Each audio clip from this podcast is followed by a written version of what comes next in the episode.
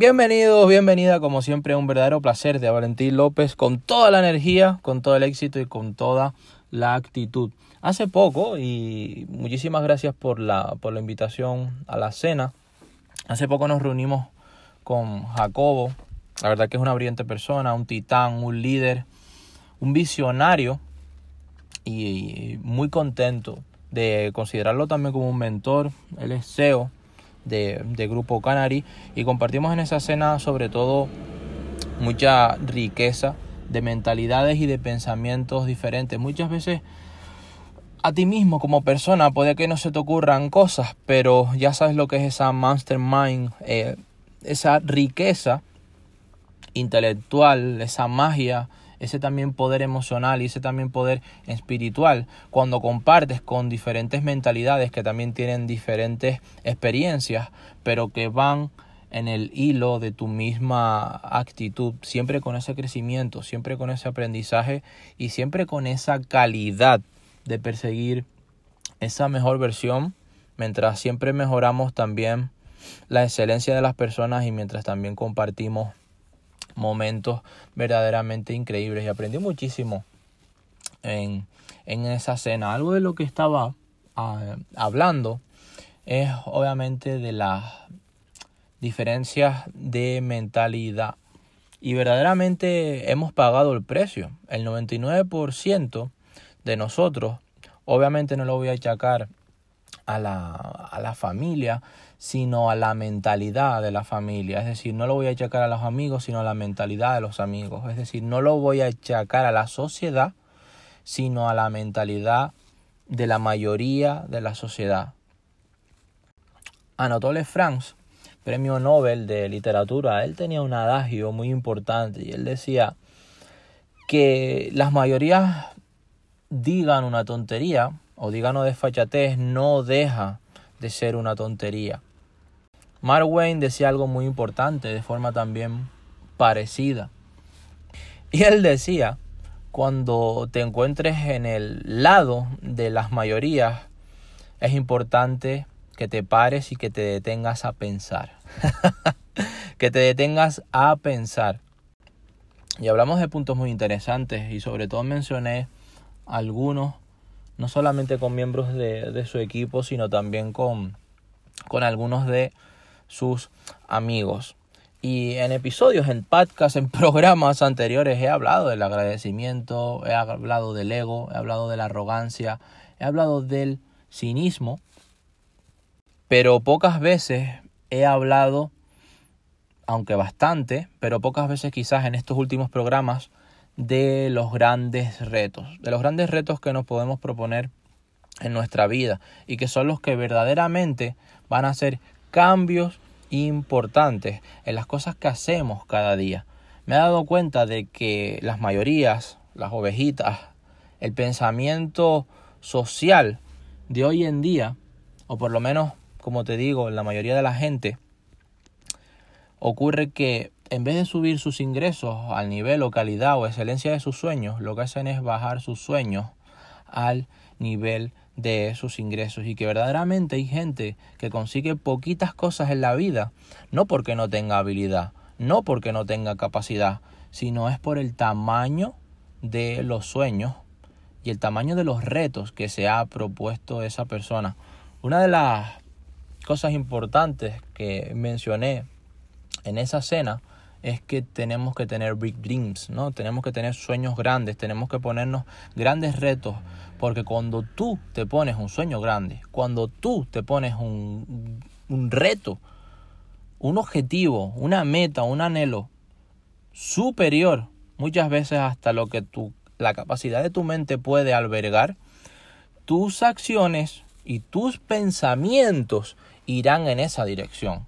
Tú trabajarás en esa tendencia por eso mucha gente se pone sueños pequeñitos, se pone objetivos exiguos, escasos, mediocres, pobres, si puedo decirlo, y empiezan a trabajar acorde a eso.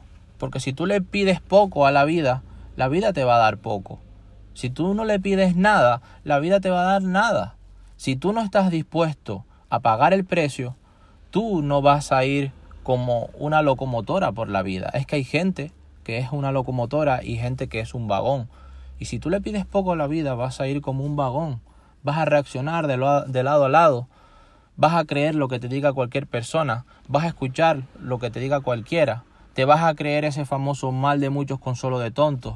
Le vas a hacer caso al ego, le vas a hacer caso al miedo, le vas a hacer caso a la arrogancia, le vas a hacer caso al cinismo, le vas a hacer caso a la mediocridad, le vas a hacer caso a las excusas, le vas a hacer caso a las quejas y lo más tétrico y lo más peyorativo es que le vas a hacer caso incluso a la suerte y le vas a hacer caso muchas veces hasta incluso personas negativas o más tétrico aún te vas a sabotear tú mismo y te vas a creer cualquier pensamiento negativo que esté en tu mente. ¿Y todo por qué? Porque no fuiste capaz de pagarle el precio. Estamos grabando este episodio a las 5 y 35 de la mañana.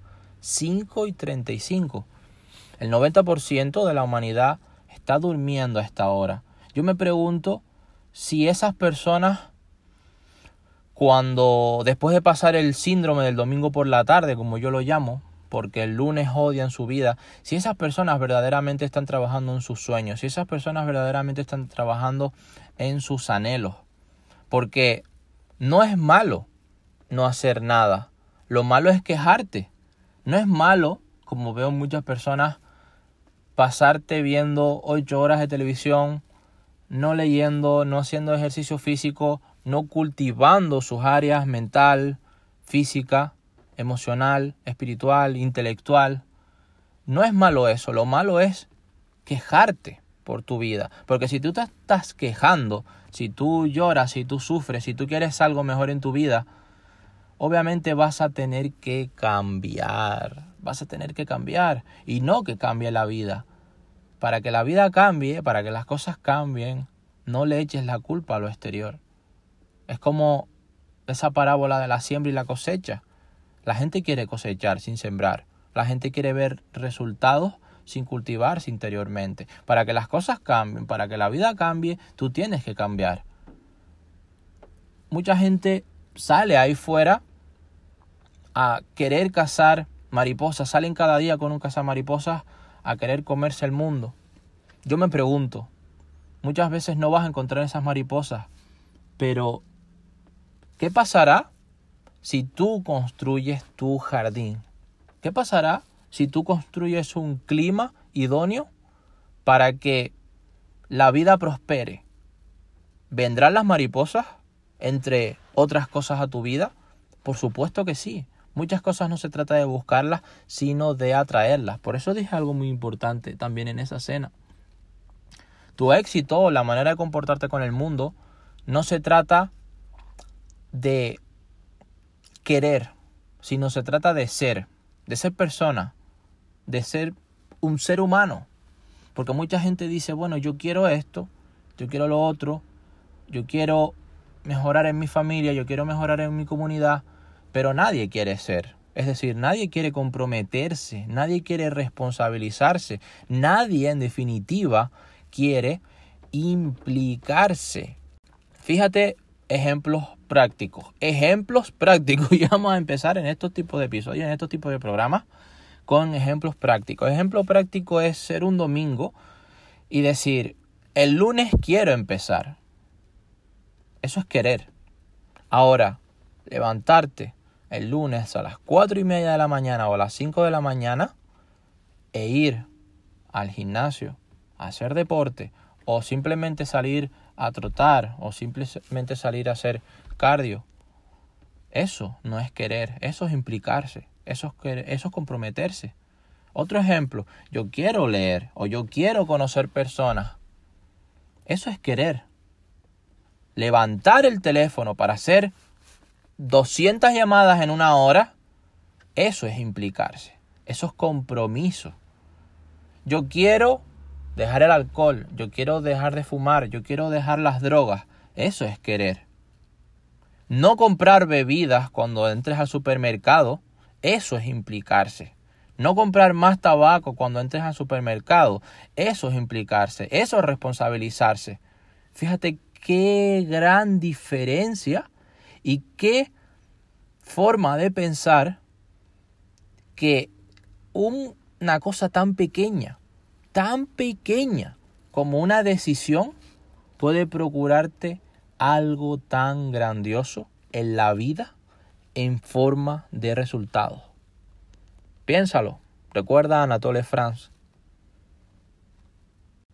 Recuérdame a mí, recuerda a Mark Wayne.